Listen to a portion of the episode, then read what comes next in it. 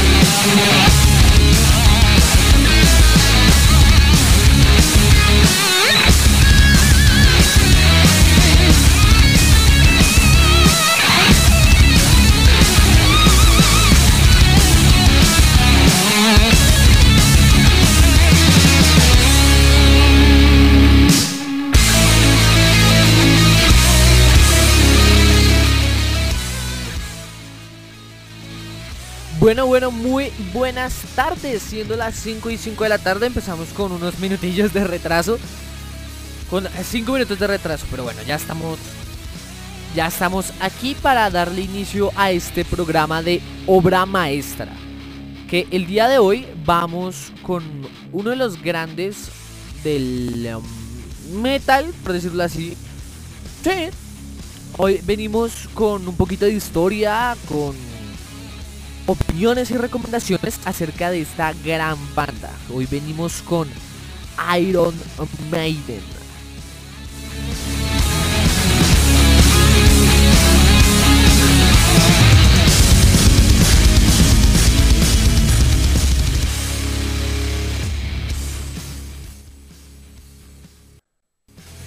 Bueno, y hoy venimos con estos señores de Maiden de Inglaterra.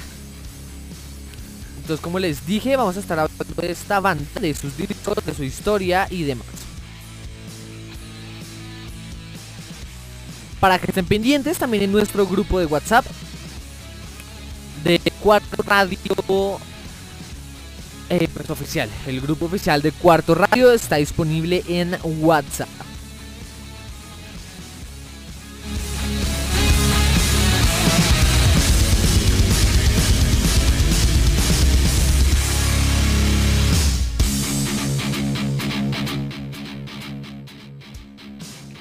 Entonces también recordarles que tenemos la gran mayoría de discografía de estos señores por si quieren recomendar alguna canción de ellos.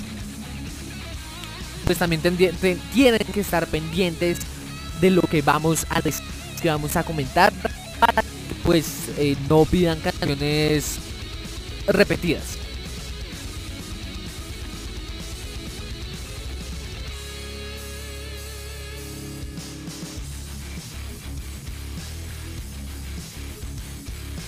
Bueno, bueno. Y venga, nos vamos con una canción. Vamos a ir en orden eh, cronológico. Entonces, su primer disco es Iron Maiden. Y nos vamos a ir con una canción que sonó en. Hace unos 15 días en eh, Cuarto Oscuro. Basada en una novela y obra de teatro. Aquí llega Iron Maiden de su disco Iron Maiden con esto que se llama The Phantom of the Opera a las 5 y 8 de la tarde.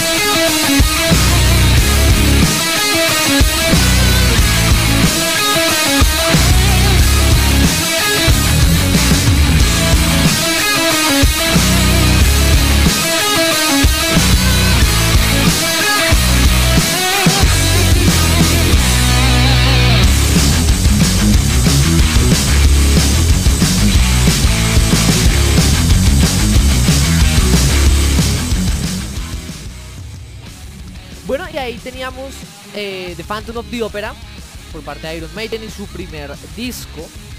Y ahora vamos a escuchar una canción que me gusta mucho.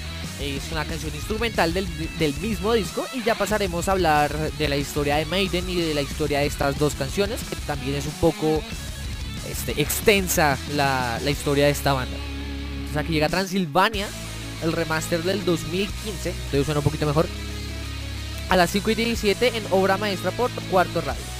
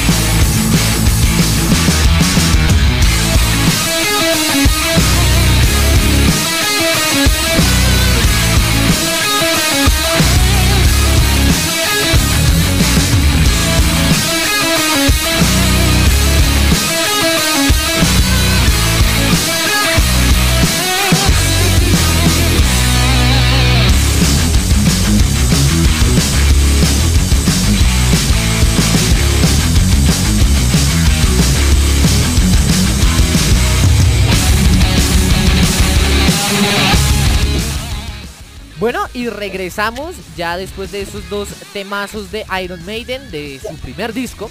Teníamos primero a The Phantom of the Opera. Y eh, de segundo lugar, sí, teníamos el trabajo instrumental de este disco, Transilvania. Pero bueno, entonces ya para empezar quisiera darle la bienvenida a mi compañero de programa, Germán, muy buenas tardes. Buenas tardes David, eh, buenas tardes a todos los oyentes de Puerto Radio Rockeros y Rockeras eh, y a nuestra nueva compañera un saludo, qué bueno que nos está acompañando hoy el toque femenino para el programa. Exacto. Ah, es que yo les hacía falta Germán.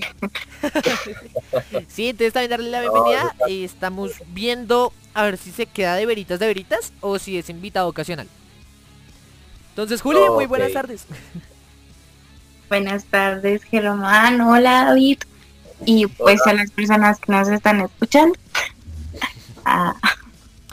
Vale, entonces empezamos con con este disco, el Iron Maiden. Bueno, ¿quién quiere empezar? Pues oh, bueno, eh, yo creo que hoy tienes todo el todo el poder del megáfono tú, pues porque escogiste la banda, aunque es una banda que suena suena en nuestro en mi programa Cuerdas de Acero que eh, quiero presentar disculpas con los oyentes porque pues estamos moviendo horarios y todo y no hemos podido localizar bien porque yo sé que hay gente que gusta del rock extremo, entonces es una banda que, es un icono y que, que, caja muy bien para hablar como obra maestra de todos los discos que ellos han tenido. Sí, señorón. Y bueno, sí, también fue como un crossover entre cuerdas de acero y obra maestra. Entonces sí, hoy tocamos un poco el tema, el tema del metal. Sí, Sí, sí, hoy es vamos a tocar de la música porque pues manejan ya una imagen corporativa ya de muchos años y le, por, por una gran figurita. Yo creo que la empresa, o sea, por llamarla así, la banda que es como más reconocida como una empresa en este mundo del rock es Kiss. Bueno, de pronto, Kiss es muy comercial. Es que Kiss, exacto, Kiss saca de todo por el por el merchandising que ellos manejan y por lo que llevan porque fueron precursores en esto sí pero sabemos que últimamente anda muy activo con esto vemos las cervezas Ah, sí, sí, sí, claro. Está también, bueno, otra parte del, del, merchandising es el juego que sacaron del Dead Hunter. Exacto, entonces por eso de pronto me refiero y también, sí, sí, sí, Pero bueno, eh, lo interesante es hablar de ellos como banda, porque pues, detrás de todo esto hay una historia sobre cómo fundamentan a, Eddie como la figura ya corporativa de ellos, pero que a nivel de conciertos y de sonido y de carátulas siempre está presente. Siempre, exacto. Eddie desde el primer momento estuvo presente y si no estoy mal, Eddie empezó, fue como una broma. Es como una broma en... un personaje broma en... en Inglaterra. Sí, sí, sí, es cierto. Totalmente cierto. Sí, eso empezó como una broma y ver que, esto causó impacto. Además que es una carátula pues que prácticamente digamos uno puede remitirse a, a, ver que esa en este tipo de calaveras o de zombies porque no tiene como una identidad a nivel físico o rostro uno no sabe bien por así decirlo pero impactó mucho, entonces ver que una banda se presenta con esto, pues esperaban una potencia así, pero al igual con esto ya les resultó un éxito y Eddie siempre es el compañero más, un integrante más de la banda. Pues básicamente pues ellos impactaron por lo mismo que impactaron el resto de bandas, ¿no? Porque pues son algo innovador, algo nuevo y pues lo nuevo siempre, siempre pega, ¿no? Exacto, sí, claro, totalmente cierto. Y digamos que Maiden... sí, David, eh, Digamos que Maiden siempre se ha mantenido firmes con sus principios. Haré un paralelismo, una comparación con una banda que igual es de mis favoritas, pero hay que aceptarlo. Eh, Metallica ha cambiado a lo largo de la historia su estilo. En el Seiranger llegó a ser casi que... ¡Oh! ¡Uh, Dios! A ver. Eh, listo, volvimos, volvimos, volvimos. Ya, ya, Listo, listo. Entonces ya volvimos al aire. Entonces les estaba comentando que a, comparación de Metallica Maiden es una banda que que se mantiene en sus principios, que siempre ha mantenido la misma línea y a pesar de que ha cambiado los integrantes durante, un montón de años, la agrupación actual se quedó desde el eh, Number of the Beast, si no estoy mal. Cambiaron muchísimo y aún así mantuvieron su ritmo, mantuvieron su estilo y su esencia desde siempre. Entonces creo que ese es el diferencial de de Iron Maiden. Además que Maiden tampoco lo ha patrocinado tanto los medios, sino hasta ahorita recién, porque siempre lo han tachado de de satánicos. Pues es que desde siempre han tachado de satánicos lo que es el rock y el metal. O sea, no es tanto como tal la banda, sino que pues el género también siempre ha estado etiquetado como tal.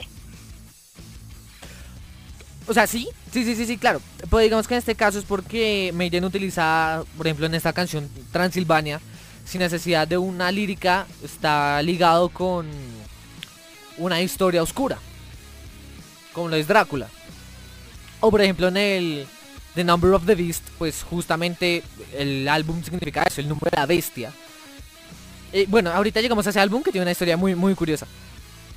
Pero lo digo más como por eso, que a Maiden lo tachaban era por las líricas y por las temáticas que, que manejaban. Porque sí, es verdad que al rock siempre lo han tachado de, de algo malo. Siempre hay como que en las películas tachan al rock de...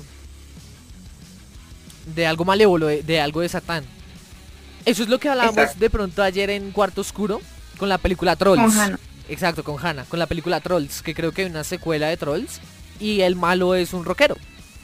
Entonces como que siempre tienden a poner esta música como de villano.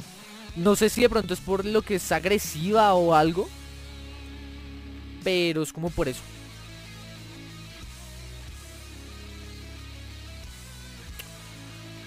Germán. Ah, Germán murió. Bueno, oh, ¿verdad? Murió. Sí, Germán. Ah, tuvo que haber tenido problemas de conexión o algo. No pasa nada. Vale, pues entonces que aparezca Germán de nuevo. Ahí llegó.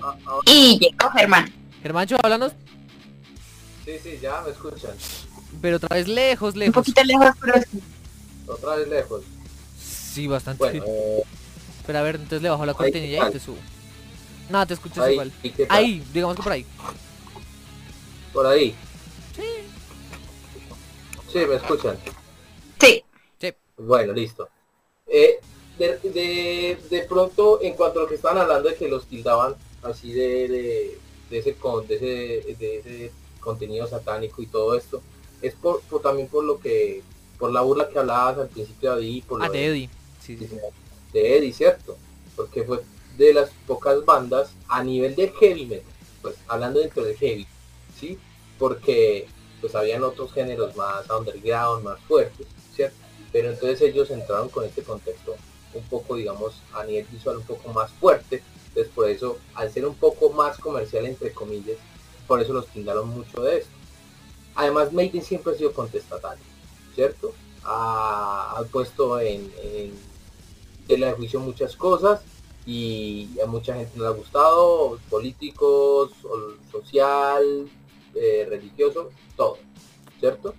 Sí. Entonces, eh, en cuanto a eso, también ha sido un poco polémico el tema de May. Pero no, casi no todo, digamos que es más el que, por ejemplo, en los 80 uno colocaba algunos stickers de Maiden y ya lo tildaban así uno. Y no, Maiden no es solamente carátula, hay veces que también hay letras un poco diferentes, como el caso de Trooper, Uy, es que Trooper de, otras que, hablan más de otros de historia. Es que Maiden tiene mucho contenido histórico. Por ejemplo, ahorita poníamos Phantom of the Opera. Fuera de que, pues sí, tiene un contenido un poco oscuro. Lo que es la canción y la historia pues, de la canción. Es una canción basada en una novela y en una obra de teatro muy famosa, si no estoy mal también del Fantasma de la Ópera y adaptación en cine. Sí. Entonces, desde el principio Maiden ha tenido una relación con la historia impresionante y eso también se ve en The Trooper, en canciones como, bueno, en Power Slave, en el, en el disco en general de Power Slave, el Two Minutes to Midnight, en Aces High. Pues es que también como el nombre que está basado en una... Ah, bueno, sí, exacto, exacto. El nombre de Iron Maiden está basado en historia, está basado también en una novela y en, una, en un aparato de tortura de la Edad Media, de la doncella de hierro. Es correcto. Exacto. Ellos siempre han tenido ese tipo de relaciones con, pues, con lo que es el arte como tal, ¿no? Pues digamos literario y demás. Ah, ok. Ah, bueno, sí, desquitar algunas cosas a nivel literario, sí. Sí, sí, sí, sí lo tiene Maiden. De otro que yo quisiera rescatar de, de, de estos primer disco y del siguiente es el cantante. Odiano, un cantante que de por sí eh, muchos pensaban cuando al principio de, ellos cantar pensaban que era casi una banda de punk. Y es que de hecho Maiden el discúlpame el álbum de Maiden el primero es punk metal. Sí. Ya fue que en el segundo empezaron un poco a desligar un poco de esto. Y es un cantante que para mí el concepto propio de gusto es pues me gusta mucho porque era una potencia eh, diferente en cuanto a la voz, muy muy muy de, esa época del heavy crudo. Claro pues que ya no voy a demeritar pues el que bien, porque la verdad pues Dickinson es Dickinson, pero era un atractivo muy chévere en eso. Claro, pues que el tema Running Free, que está en el primero, creo, o en el segundo. Eh, Running Free, sí, está en el Iron Maiden, en el primero. El primero, pues cuando se lo escuché a Dickens, dije, wow. Totalmente. Es que sí cambia, cambia harto. También pasa eso con una canción del The X Factor. Ah, no, me no, no, no, no es esa. Ah, se me olvidó el nombre de la canción. Del álbum, digo. Bueno, el álbum que no es con Dickinson. Complex Bailey. Ese, ¿cómo se llama? Virtual X. no, no es Virtual X, es, es, Por eso, es Virtual X es Complex Bailey. Ese, ese, ese, sí, sí. O no me acordaba, era el nombre del álbum. Con él, lo que pasa también con esa canción de Clansman. Es una muy buena canción. Oh, pero cuando la interpreta Dickinson en vivo, todo el mundo carre. ¡Oh! Y es de las favoritas ahora por el público. A pesar de que el álbum no tuvo buena recepción. Ah, no. No, totalmente. Bueno muchachos, entonces les parece si vamos con... con más música. Exacto. ¿Les parece si nos vamos con otra de este álbum y empezamos a hablar del segundo? Sí. Listo. Listo. Pues, entonces, Germancho, te voy a dar a escoger. O a Juli, ¿quién quiere escoger? Germán, porque yo no sé mucho al respecto. Ah, bueno, listo. Yo escogería eh, Running Free. Running Free, ok. Sí. Y colocar y Iron Maiden. ¿Las dos? Seguidas. Sí. Listo, listo, perfecto, perfecto. Ok, listo. Entonces, primero llega Running Free y después llega Iron Maiden. Ah, esa canción me encanta porque sé que es tonto, pero me encanta porque es la canción Iron Maiden del álbum Iron Maiden del grupo Iron Maiden. Entonces es genial. Y es muy buena, es muy buena. Sí, sí, la canción es buena. Dale, entonces empezamos con Running Free y sigue Iron Maiden aquí en obra maestra por Cuarto Radio. Disfruten de estas canciones y ya venimos para hablar del The Killers.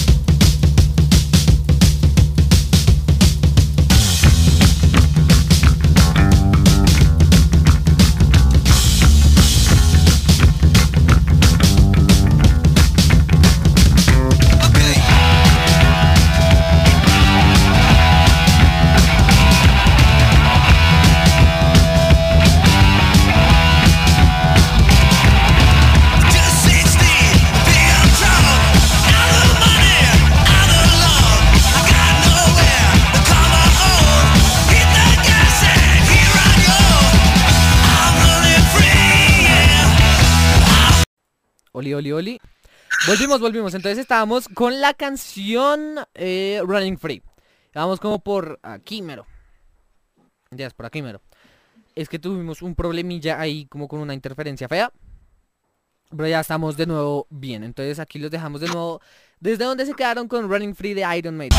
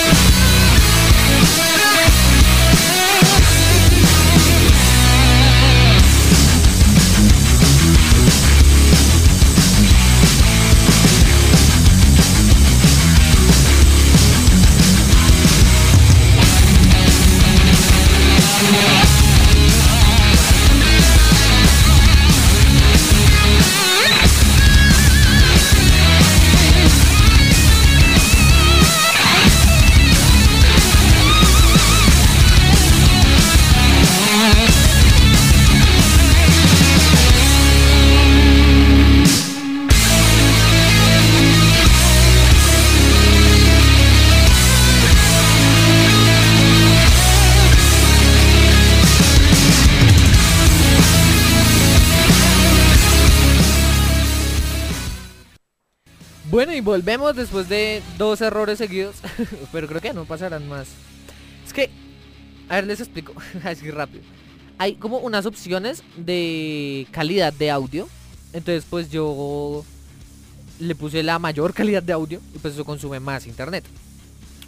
Entonces pues se la bajé un poquito y ya no volvimos a tener errores. Entonces ya estábamos todo cool. Pero bueno, entonces teníamos por parte de su primer disco Iron Maiden y Running Free. Antes de empezar a hablar del The Killers, Germancho, ¿por qué escoger estas dos canciones? Bueno, porque Running Free fue la primera canción que me enamoró de Maiden. Upa. Eh, fue la primera canción y me impactó porque es una canción en todo el álbum que es la más comercial. ¿La más comercial? Sí. Esa canción es la más comercial de todo el álbum. Ok. Running Free.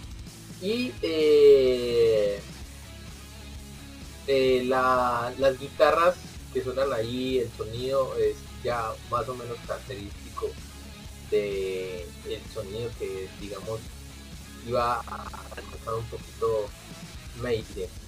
Y eh, Iron Maiden pues, pues la canción icónica, la escogí, la fue por eso, por lo que tú dijiste ahorita antes de presentarla, porque es, es muy, son pocas bandas que desde un principio digamos ya lo tenían como ya establecido, ya ordenado de cuál era más o menos cómo iba su dirección musical y cuál era su orden. Y una banda que empiece, que tenga primer álbum, que le vaya bien, que marque muy bien y tenga como una canción como nombre de su primer álbum, la banda ya está enfocada. más o menos sabe hacia dónde va, sabe qué hacer y sabe que todos tienen que trabajar por eso. Y así es Maiden. sí, Maiden nació muy organizado desde el principio. Sí, eso pasó y eso fue lo que de pronto, digamos, les digo un poco el que Paul ya no estuviera el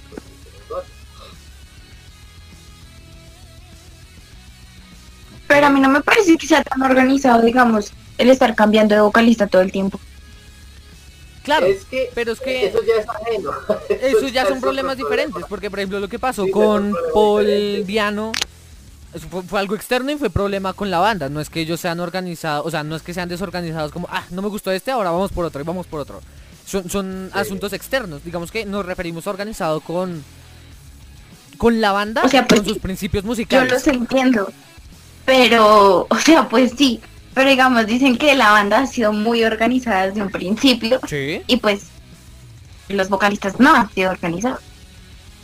Por eso, eh, es como dice es un problema ya más de, digamos, de una banda se vuelve familia. Y ya es cuando está la oveja negra y digamos, no, no, este no va por aquí y se va por otro lado. Es algo así. Pero a nivel de trabajo pasa de que ellos en presente, como los pocos directos que tuvieron, pero como banda y pues, lo que hicieron como disco de estudios organizados, sabían el enfoque que tenían. Ya el problema externo de giras y de, personales ya es ajeno a la dirección que tenga la banda. bueno, es que ahí tienes razón, Germán. Es un poco a lo que eh, me refiero un poquito. Pero bueno, mm, esas dos canciones cogió por eso y, y bueno, no sé, me parece que no sé, que nos diga la compañera si, qué tal, todas las canciones que ha sonado, cuál le ha gustado más de las cuatro canciones, Pues, la verdad, a mí, pues yo no sé mucho escuchar metal, pero pues no me disgusta, o sea, es de eso que le agrada a uno escuchar cosas nuevas. Entonces, digamos, yo que no conozco básicamente nada de Iron Maiden, me parece agradable, digamos, acompañarlos hoy y poder hacer todas las preguntas que tengo con respecto a la banda y pues aprender un poquito más también. Ese enfoque está muy bien, me parece muy bien. En un momento. No, listo, ya, ya, ya, ya. Todo bien, todo bien, todo bien. Entonces, eh, sí, lo que decía Juli es muy bacano. Porque a pesar de ella tampoco disfrutar eh, al, a, a, tope lo que es el metal, o sea, no, no creo que Juli, bueno, y sé que Juli no se sienta a escuchar discos de metal, because yes. No es de su estilo, pero no le desagrada. Y hay algunas canciones que le gustan. Y es muy bacano. Pues hasta el momento me ha gustado lo que ha sonado, la verdad. Es muy fresco, es muy, es muy fresco. Empezó, va empezando bien. O sea, si le ha gustado algo el primero, sí, va sí, a ir sí, atrapándose con los que vienen. Y lo que me gusta de ese programa y de la iniciativa que también tomó Juli, es que realmente podemos enseñar y transmitir algo nuevo. Que a pesar de que, bueno, Iron Maiden o bueno, los grupos que hemos tenido son muy conocidos, a, a excepción de Absalom, la entrevista, se puede enseñar algo más que va eh, más allá, valga la redundancia, de la simple música. Que por ejemplo en Metallica, la vez que hicimos el Master of Puppets, mucha gente también me escribió y fue como, ah, pues yo solo conocía esa canción y ya. Y se enteraron de más cosas, lo que pasó con Cliff Burton, los problemas que tenía la banda, la lírica de Master of Puppets. Entonces es muy bacano. Eso está muy. Eso es lo que necesitamos, interactuar y que una persona, pues como el caso de ella, eh, en vocería de muchos, coincida con las dudas que tiene. O con la cercanía, o digamos más, la más palabra es con la no cercanía que tenían a la banda por el género. Sí, señor. Así mero. Pero bueno, ¿qué les parece si ya empezamos a hablar del segundo disco de Maiden, The Killers? del Killer. Otro álbum con otro álbum que la verdad es casi un mismo sonido, eh, pero cambian algunas cosas y ya más o menos eh, empieza el malestar de Maiden de buscar otros horizontes a nivel vocal, a nivel de producción y de otras cositas más que más hablaremos adelante. Sí, eh, ahorita tras, tras bambalinas me comentaba que para el Iron Maiden cambiaron de productor. Para el Pues sí, o sea, lo que digamos, yo leí era que cambiaron de productor luego de finalizar el Iron Maiden, porque pues estaban descontentos con la producción del álbum y pues querían encontrar algo mejor. Ay, sí señorita. O sea, sí, sí, sí, vi bien. Y mira, ahí estoy viendo el productor. Ahora fue, bueno, ahora fue no. En este álbum fue Martin Birch. Vamos a ver qué ha hecho este señor. Eh, ush. Ah, claro, claro, claro, claro. Este fue el cambio. Y este man, Martin, se quedó con Iron Maiden hasta el Fear of the Dark. Y después se retiró. Pues estuvo con Que bandas- eso era lo que tú me decías Sí, sí, sí, exacto. hablando cuando sonó la cuando estaba sonando, eso mero. Pues yo pensé que era el mismo siempre. Y ush, este man tiene una gran carrera. Ha estado con Sabbath, con White Snake, con Deep Purple, con Maiden. Uf. Tiene... gran recorrido como sí, sí, profesional. Tiene una lar- tiene una buena hoja de vida. Con Skid Row. Sea, señor. Señor, Ah, señor. es un enfoque entre heavy y hard rock a producir. Sí, sí, sí, sí. Creo que era más como... No sé, es que no sé cómo clasificar a Deep Purple. Se me hace... Purple es una banda más que, digamos, eh, es un poco más progresiva y con unos tintes muy psicodélicos. Y tú puedes ver los primeros videos de, de Deep Purple y son muy... destacan mucho esa psicodelia como en algo en el video de Paranoid de Black Sabbath. Sí. Y pasa eso, al meter una banda que venía con el enfoque de bajo, guitarras y batería, Deep Purple mete un orden. Mete también los que son los Sinte. Exacto. Entonces ya es otro tinte del hard rock, algo que venían, vienen muy, muy, muy, los ligan mucho con Led Zeppelin y todo, pero desligan un poco de eso y, y- y por eso digo que son más precursores del progresivo. Y por su guitarrista Richard Lackmore, que es un discurso enorme. Vale. En este, segun- Eso, en eso, este eso. segundo disco del Killers hay un dato también muy interesante. Entra Steve Harris. Sí, estoy leyendo al respecto. ¿Qué, qué, qué, qué, qué? Que mientras ustedes hablan yo me informo. ¿Cómo así que entra Steve Harris? Entra Steve Harris en reemplazo de otro guitarrista que es Dennis Starton. No sé si la compañera me puede corregir ya que tiene el dato ahí. No, perdón, pero creo que estás confundiendo al guitarrista. Porque Steve Harris es bajista y es el líder Eh, de la banda ah. desde siempre. Yo, uy, uy, Perdón. ¿qué pasó? Perdón, perdón, eh, Adrian Smith. Adrian Smith. Ah, claro, y Adrian Smith se queda hasta hoy. Sí, exacto. Eh, entra en reemplazo de Dennis Starton, creo que se llama el, anterior guitarrista. Eh, ya te confirmo, Ala. Eh, sí, Dennis Stratton. ¿Sí, Dennis? ok. Dennis Stratton. Y obviamente ya vemos que el sonido va madurando un poco. va cogiendo su más, más formita. Además, Iron Maiden algo muy curioso es que siempre ha mantenido como este estilo de guitarras gemelas. Ajá. Por eso de pronto lo hace rico a mucha gente escuchar ese paralelo entre las guitarras. Entre ellos. Sí, sí, sí. De hecho, a mí se me hace en cuanto a producción musical, no me gusta cómo está producido, cómo están producidos los discos de Iron Maiden. El que más me gusta a nivel de producción es el The Number of the Beast y el Fear of the Dark. Pero el resto, hasta el The Book of Souls, me suena también un poco sucio. No me suena con gran calidad, me suena excelente, pero pues no sé, yo lo he dicho mucho en este programa, es como que a nivel de música yo soy muy exigente que la música sea muy con mucha calidad. Es que eh, hay una, tú escuchas Maiden, el Number of the Beast, el Peace of Mind, el Power Slave, Somewhere in Time. Sí. Eh, está el Seven Son. Y creo que hasta ahí, digamos que las guitarras son muy, muy gemelas todas. Sí. El sonido es muy básico. Y ese es el sonido raíz del éxito de Maiden y empiezan a cambiar un poco con el No Prayer for the Dying, después cambian un poco con el Fear of the Dark. Sí. Ahí es donde ya se sale Bruce Dickinson y se sale Adrian Smith. Salen los dos. Sí, señor. Cambia el sonido, ¿cierto? Cambia el sonido unos, unos años. Cambia el, sonido, cambia el sonido unos años. Entonces por eso digamos que en tu parte, eh, digamos que te, te llama más la atención esa producción de esos discos. Sí por lo diferentes que son. Exacto. ¿Cierto? Bueno, ¿qué se podría decir del The Killers? Es un disco muy completo, como lo que decía Germán, se parece mucho al Iron Maiden. Podríamos destacar, ah, bueno, a ver los sencillos. Trae 10, trae 11 temas. Trae 11 temas, sí, sí, Trae 3 más que el primero. Oye, mira que no me salen eh, los sencillos.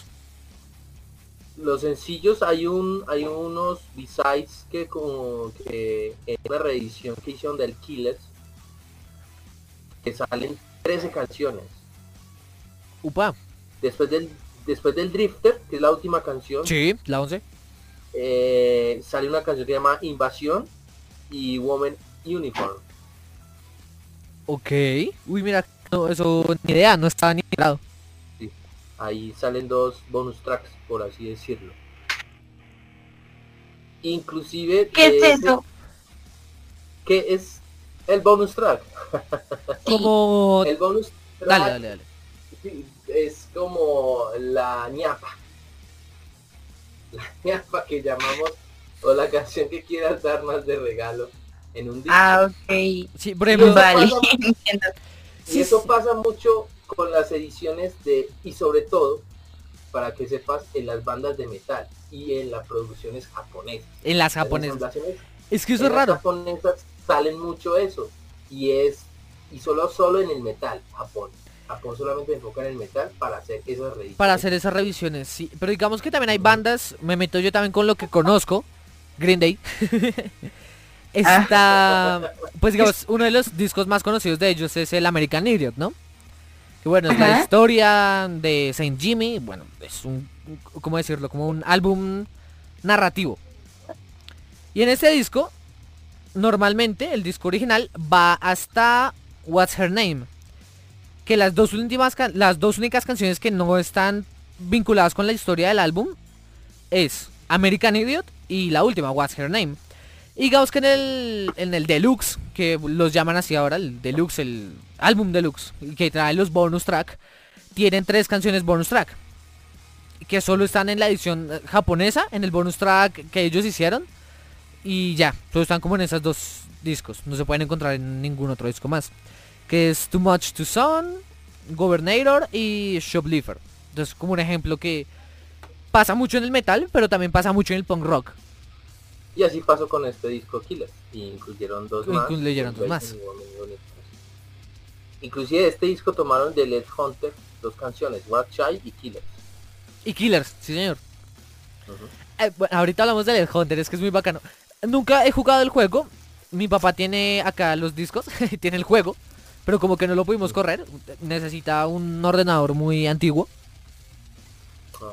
Pero Oh. vemos los requerimientos, digo los requerimientos no, sino como las instrucciones. Y hay como canciones que son poderes o niveles que son eddies y el personaje principal es un Eddie, es, es muy bacano.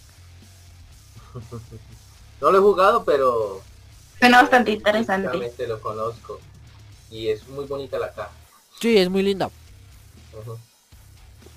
Bueno, ¿qué tal si vamos con música entonces? Se alcanza, yo creo que sí alcanzamos.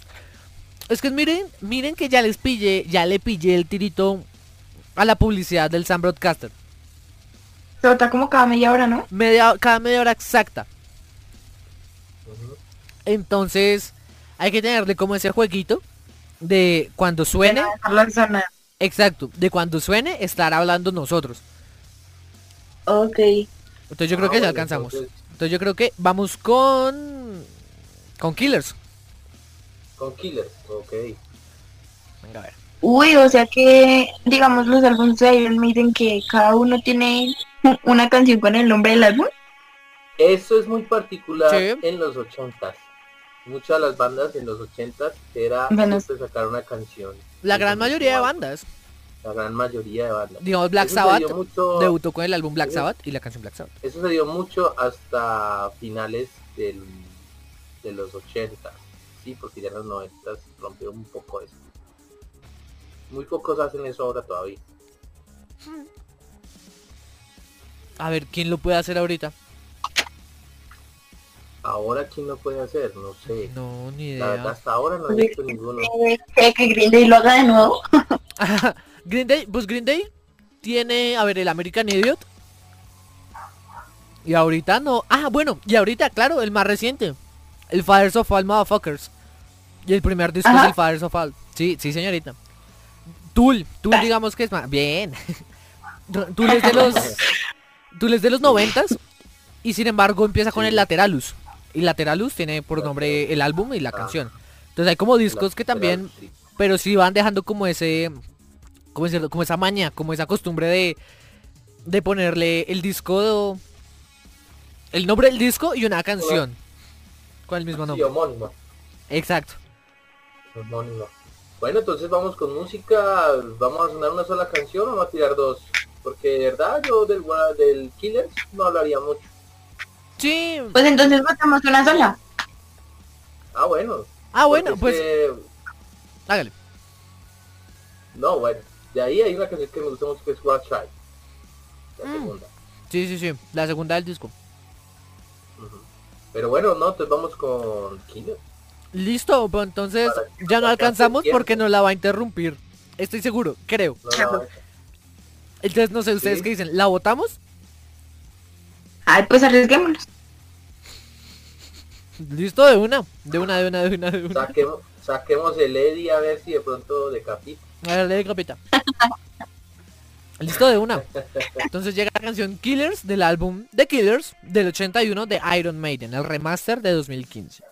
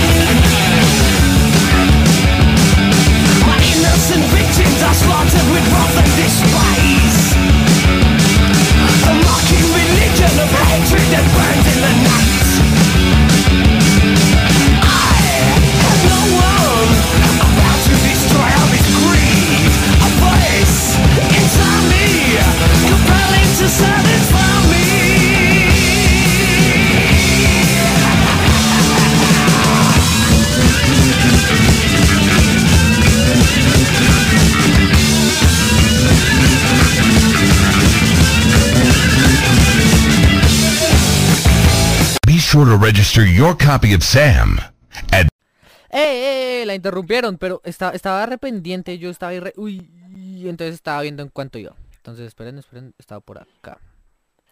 Listo, entonces los dejamos de nuevo, qué pena la interrupción.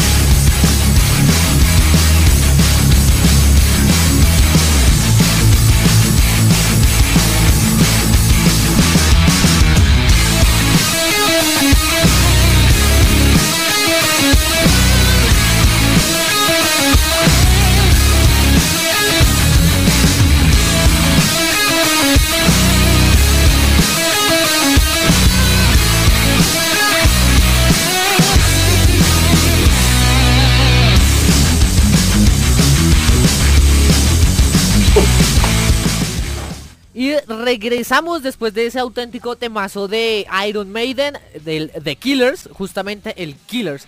Y para que vean que yo estoy muy pendiente del programa, pues sabía que nos iban a cortar la, canción. Más sin embargo yo estaba súper pendiente en qué segundo quedaba, entonces se las dejé exacto. Perdimos como un segundo, dos segundos de canción. Pero ya volvimos y volvemos para hablar en lo que es, en mi opinión, uno de los mejores álbumes de esta agrupación de Iron Maiden. Venimos con el Power Slave. ¿Llegó Germancho? Hola, Germán. Sí, llegó Germancho. Llegué tarde. Un poquito. pues no pasa nada, no pasa nada. Espera, le bajamos un poquito acá. Todo bien. Ahí está, qué Y ahora sí. Entonces, Germancho, estaba comentando que vamos con el Power Slave. Ok, vamos a hablar del Power Slave. Dice que, que tiene bastantes como historias. Es que, y que está basado en bastantes como bueno, entonces cositas importantes. Perdón, nos saltamos dos discos antes. Ah, si nos saltamos dos. Ay, no, entonces ¿cuál va cuál va después? No, porque el Power Slave es del 84, ala. Y el Killers es de por eso y el Killers es del 81. El 81. El del 81. Del 81 sigue el Number of the Beast del 82. Ah, te dije. Pues como yo no sé de eso, me preguntan a mí. Sigue el nombre no, de no, no, tranqui, tranqui. Entonces listo, entonces vamos con ese. y después sigue el Peace of Mind. ¿El Peace of Mind va antes del Power Slave? Sí. Blow Mind. Ok, listo. y, esos dos pedazos de álbumes hablan. Listo, entonces espérame acá. Tengo, listo, entonces el The Number of the Beast. Ok. Listo. Ay, yo quería que llegáramos a este álbum porque este disco tiene una historia súper curiosa. Sí, es el álbum debut de Dickinson. De Dickinson. Que Dickinson hizo... Ah, no la pusimos, pero igual un dato curioso. Bueno, dos datos curiosos. Es que Dickinson hizo la audición para Maiden con la canción Remember Tomorrow. Una canción de la cual Metallica le hace un cover en, en, su último disco. Es un bonus track, justamente de lo que estábamos hablando ahorita. En su último disco, el Hardware to Self-Destruct. Hace un cover, un cover muy bacano. Entonces para que lo chequen también. Es que es más, eh, en ese álbum eh, de Number of the Beast del 82, después de Hallowed by Name, que es la última canción. Sí. Eh, está como bonus track Remember Tomorrow y ¿Ah, otra canción que se llama Total Eclipse. Total Eclipse, sí señor. Bueno, antes, es que la historia de este álbum es muy curiosa. El, solo nombre del álbum es por una pesadilla que tenía Steve Harris, líder de la banda y bajista de la banda. Y soñaba con el número de la bestia y el número de la bestia. Y ellos en estudio pues hacían chistes, o sea pues, como cualquier amigo, pues, no, sé ustedes, lo más seguro es que sí. En algún momento tuvieron que haber chisteado con alguien acerca de fantasmas. No sé, como, ay, parce, mire detrás de usted. O en esa casa asustan, cuidado. Entonces, pues ellos hacían lo mismo en el estudio. Hasta que les pasó algo feo. El señor productor de. Pues de Iron Maiden. Un día iba ahí en su carrito, normal. Y atropelló a seis monjas. O sea, un carro que venía con seis monjas. Y el accidente le costó... Sí, sí, o sea, pues no pasó nada grave, no pasó nada grave. Pero el accidente, para los, los daños, le costó 666 libras. El 666. Y él se negó a pagar esa cantidad. Dijo que era una locura que pasara ah. eso. Entonces dijo, no, yo no pago 666 libras. Y terminó pagando 670. Entonces esa historia también es como curiosa de ese disco. Es, sí, es bastante interesante. Es una coincidencia no muy grata, la verdad. es que digamos que eso refleja un poco la carátula del Number of the Beast. Sí, señor. O sea, él, se niega a pagar por, digamos, como lo llamarían nuestros padres, el agüero. Sí. No pagar 666 pesos, sino 670 pesos. ¿Cierto? Sí. Un ejemplo. A eso va un poco la manera de interpretar lo cómo es la carátula de, de Number of the Beast, porque es el mismo Eddie arrancándole la cabeza al demonio. Espera, ¿sí? No. O sea, la carátula es Eddie, pero el demonio no le está arrancando, o sea, no le está arrancando la cabeza. No, pero hay una hay una carátula en el cual interpretan Ok. sí, sí, sí, sí, sí, sí. Hay carátulas que es Eddie arrancando de la cabeza al, demonio. Un dato curioso también de ese tipo como de cositas de que le arranca la cabeza a Eddie a gente. Para un sencillo eh, del anterior disco, lo iban a sacar en paralelo con el de Number of the Beast, no me acuerdo qué canción era. Pero salía Eddie con la canción del anterior vocalista, se olvidó el nombre, de Paul. Paul Diano. Paul Diano. Entonces salía Eddie con la cabeza de Paul Diano y pues no pudieron sacar el sencillo con esa carátula porque él, ya no estaba. O sea, es que no era en símbolo a que lo habían echado ni nada, sino que pues era el cantante y esa era, era la cabeza de él. Pero, pero hubiera sido muy polémico que hubieran sacado esa carátula. Yo creo que hubiera sido muy polémico si la hubieran sacado para cuando se tenía presupuestado, con el cantante fuera. Por eso. Sí, exacto. Es que es más por eso. Por eso no la pudieron sacar y es la esencia también de, de, ese contenido de fuerza y de, digamos, del, mismo Steve Harris, que es casi el, digamos, el 80% Maiden. Sí, claro.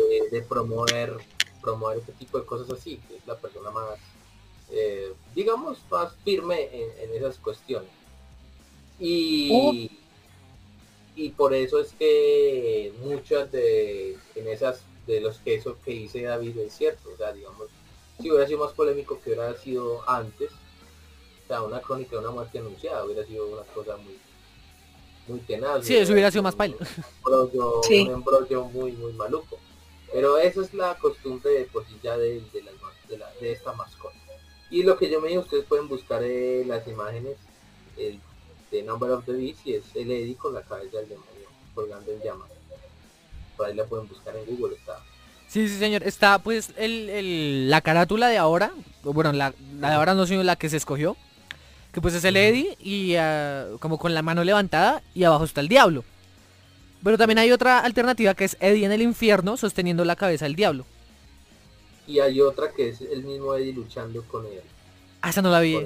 Esa no la vi, esa no la vi. está, está Eddie más grande y más abajo hay una ilustración de, Eddie eh, luchando con el, con el diablo.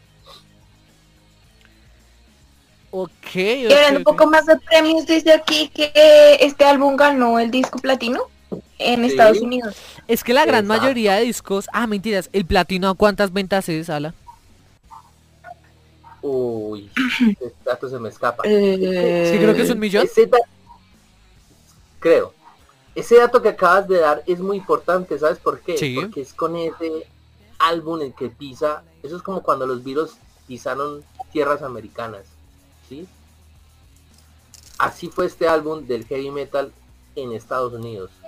Llegó pero arrasando y el ver que el hard rock y plan están muy apoderados en de Estados Unidos, llega una banda británica y muy fuerte con este género de heavy metal. Claro, llegaron como que a mover un poquito. Sí, no, y este eso, eso, influyó más. Además porque eh, eh, el Estados Unidos ha padrinado más el trash que el mismo heavy. Claro. ¿cierto? Entonces por eso es que Iron Maiden está dentro de la ola que llaman eh, la nueva ola del heavy metal. Del heavy metal. porque es un término más inglés. Así es, en cambio Estados Unidos ha padrinado un poco más el trash, pero el que llegar ellos con este disco, eso significó mucho para ellos y conquistar el mercado americano. Sí, señor. un poco ya mirar otros episodios. Germancho, qué pena, ¿me confirmas un dato? ¿En qué o con qué disco Maiden llega a Latinoamérica? ¿Con qué disco llega Maiden a Latinoamérica? ¿Tú tienes el dato? No, por eso te pregunto. Ah.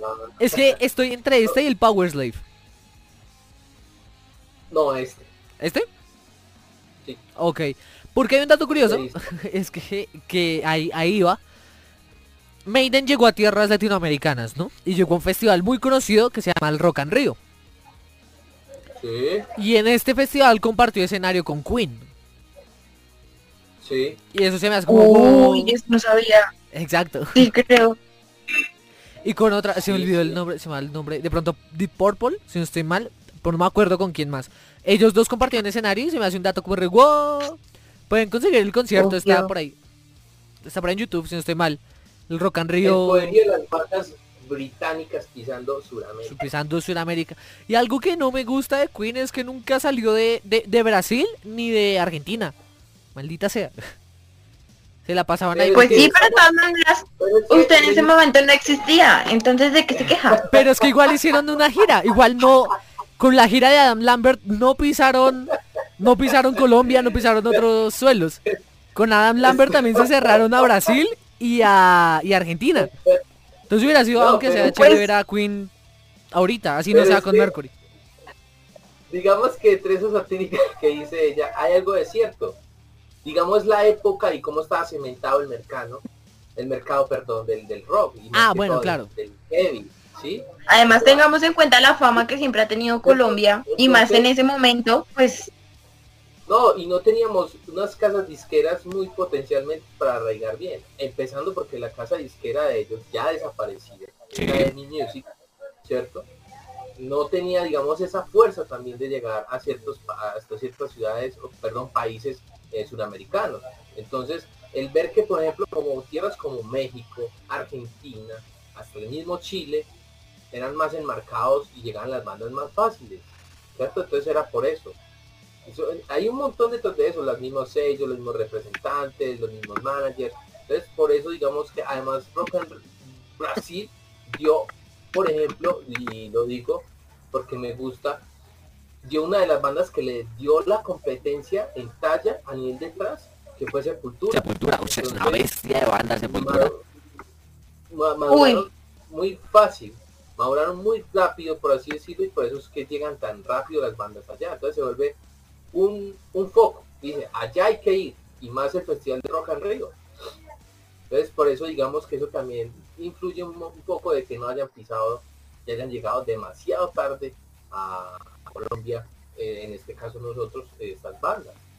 Ok, muchachos, ¿cómo escuchan? Un robotizado. Listo, voy. Sí. Ustedes sigan tranquilos. Entonces pasa mucho esto. Y, y, bueno, y también, pues todo depende de la época en que los oyentes y que cada uno de nosotros y mis compañeros, o sea, más jóvenes y les haya tocado, que ahora pues ya Metallica venga, ya han ido tres, tres veces, Maiden ya también han ido un par de veces. Maiden, lo que pasa con Maiden, hay mejor, pero puedo hablarlo. No, no, no demasiado. Ajá. Es que pasa algo y lo que voy a tener que hacer cuando pasa eso es ¿Sabes que... qué? Deberíamos, deberíamos tirar una canción del Number of the Beast ya. Dale. Dale, dale, exacto. Bueno, entonces me toca a mí, creo. Sí. O bueno, que Julio escoja, porque ya porque no, yo no sé. Ah, bueno, bueno, sí, sí, sí. Entonces va, va, vas vos. Juli, te recomiendo esta canción y yo creo que ahí la he escuchado. Y la letra de esta canción es tenaz. Es bastante, es una narración de punta a punta. Se llama Halloween by the Name. Uy, también tiene un dato curioso esa canción. Entonces la ponemos y ya arreglo este, este cosito. Listo.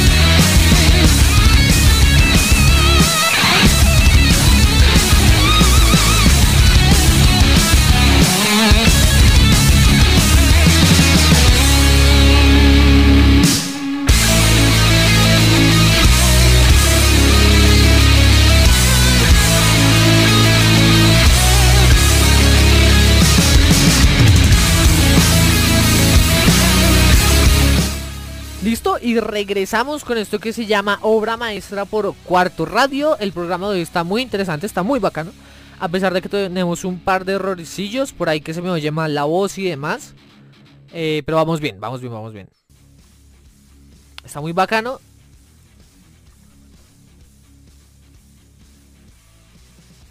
Sí,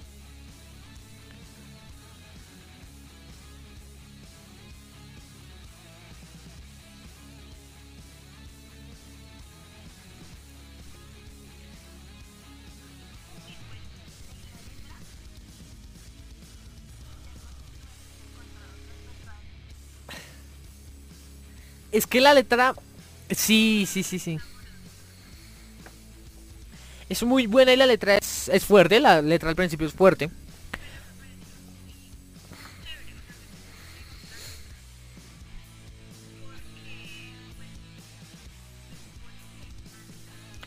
Ahí es. Esperen, esperen, esperen, esperen, esperen, esperen, esperen, esperen, esperen, esperen. Ustedes nos están escuchando. Menos mal. Listo, ya, ya, ya, ya, ya, ya, ya. Ahora, sí, Ahora sí, eso. Bueno, para los que estaban escuchando y no escucharon un carajo. Eh, ¿Dónde terminamos? Básicamente en la cortinilla. Entonces, para un resumen, hablamos de que la canción está muy bacana, que estamos muy contentos, que a pesar de que hayan algunos errores, eh, todo va como viento en popa y que el programa está muy sabroso. Y ahora sí, Julio estaba dando su opinión sobre Halloween by Name. Estoy indignada. Lo siento. con no con la canción, sino con el micrófono. Lo siento. Pero ya, ya están, ya están, ya están. Ahí no se Bueno, yo que tengo una relación amor-odio con esta canción. Porque a pesar de que se supone que la letra es pesada, tampoco estoy tan de acuerdo como que digamos la tilden tan de tan satánica y demás porque pues no es que critique absolutamente nada de la religión ni nada de eso. Además de que me gustó, pues estuvo interesante y la letra está muy cool. Es cuestionante, es una letra bastante cuestionante, es una letra que la verdad profundiza mucho como como ser humano. O sea, como ser humano yo lo veo así, es una letra que la verdad también cuestiona un poco a nivel social pero te pones de ambos lados, te pones tanto como el personaje que lo narra, como el que está parado frente de él. Y un dato de esta canción es que casi, casi no contamos con ella. ¿Cómo así? Porque tuvo un problema legal con otro grupo, el, un grupo en el que estaba Dickinson antes. Y tienen bastantes coincidencias. Y es verdad que Dickinson admitió inspirarse en dicha canción para hacer Halloween by the Name. O sea, es como un plagio bien hecho. Es que si nos vamos a la música, absolutamente todas las canciones son un plagio. Hay unas que están bien hechas y otras que no. Ya sea porque unas cogieron riffs, ya sean porque cogieron inspiración de letras, pero la gran mayoría de canciones son un plagio suele pasar mucho y es que en el rock y pasa mucho eh, en el blues y creo que muchos músicos que me estén escuchando en este momento pasa que en el caso del blues por ejemplo los acordes ya están todos ¿sí? ya lo único lo que haces es hacer un feeling diferente o resaltar con algunas notas o acordes y ya sí. en las bandas de rock pasa mucho eso de pronto hay unos tintes muy parecidos con bandas muy pasadas entonces de tiempo atrás, entonces pues, esto me suena parecido a esto y lo otro. Exacto. Y, y ese cuestionamiento no lo tiene solamente él, lo ha tenido muchas bandas y hay bandas claro. digamos que uno de los ejemplos más más evidentes es con la canción Under Pressure de Queen en, en conjunto con David Bowie que tuvo un problema con la canción Ice Ice Baby que la canción Ice Ice Baby tenía exactamente el mismo riff de Under Pressure empezaba exactamente igual y lo que cambiaba era una nota. Pero era exactamente lo mismo. Era el tan tan tan tararán, y se quedaba así dando vueltas y vueltas y vueltas. Entonces por eso tuvieron un problema. Y otro ejemplo muy claro y una banda muy famosa es de Led Zeppelin. Hay muchos riffs del señor Jimmy Page en muchas bandas de blues. Muy, muy. Y es muy cuestionado. Ok. Puedes buscar y hay cosas muy, muy, muy similares. Muy similares en el blues. Similares, es muy difícil, el, universo de la música es algo así, es muy pequeño también. Claro, claro, claro. Digamos, un ejemplo ya como para terminar, yo creo que una canción que la mayoría no se espera que sea así, una canción de los Beatles, eh, Come Together. Come Together es igualita a una canción de los 20, también de blues. Entonces, también tuvo sus problemas legales. A pesar, yo disfruto mucho esa canción, me encanta esa canción. Pero también tuvo sus problemas legales por eso. Algo muy curioso en esta, en este álbum también, en el Number of the Beast, es que llega Bruce Dickinson y sale el baterista. Oh, sí señor, oh sí. Wow, y llega... El señor y llega el señor Nico, Nico ¡Ay, qué baterista tan heavy, Nico! es muy bueno. Nico McBrain, sí. Que ya ahí en adelante ya los acompaña. El, el...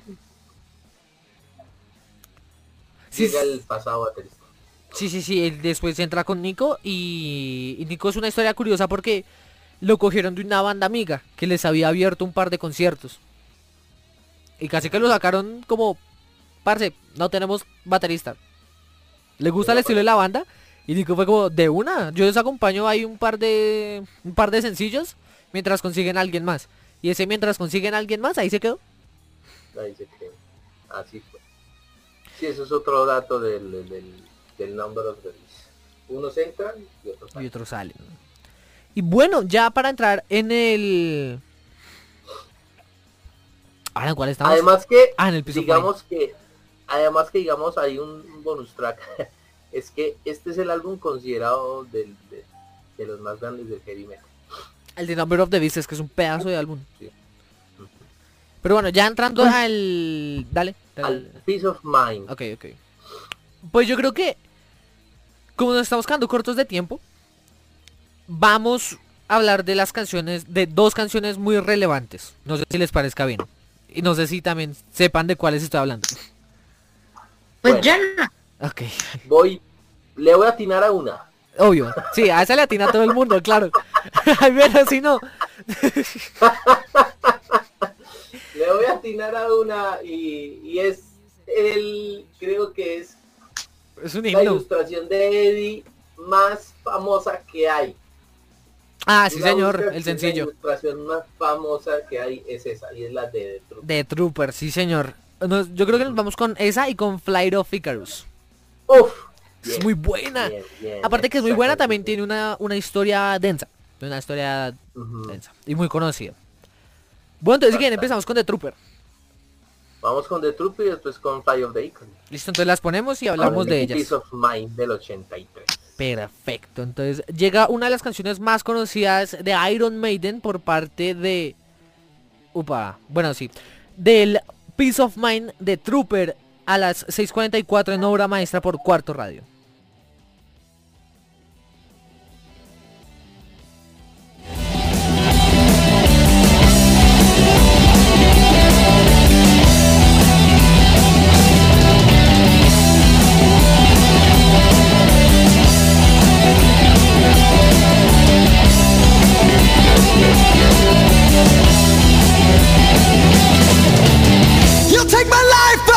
Kids too. You fire musket, but I'll run you through. So when you're waiting for the next attack, you better stand, there's no turning back. The fuel sounds, the time begins. But on this battlefield, no one wins. The smell of ice smoke and horse's breath is a virgin into sudden death.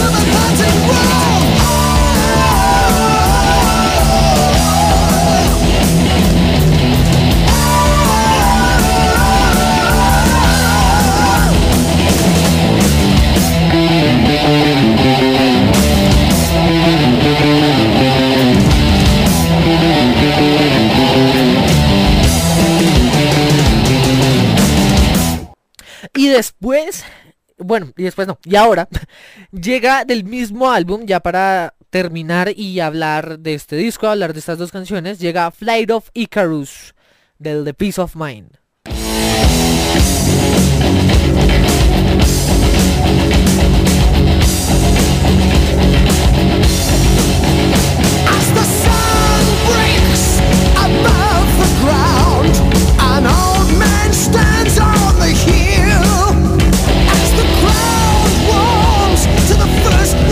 place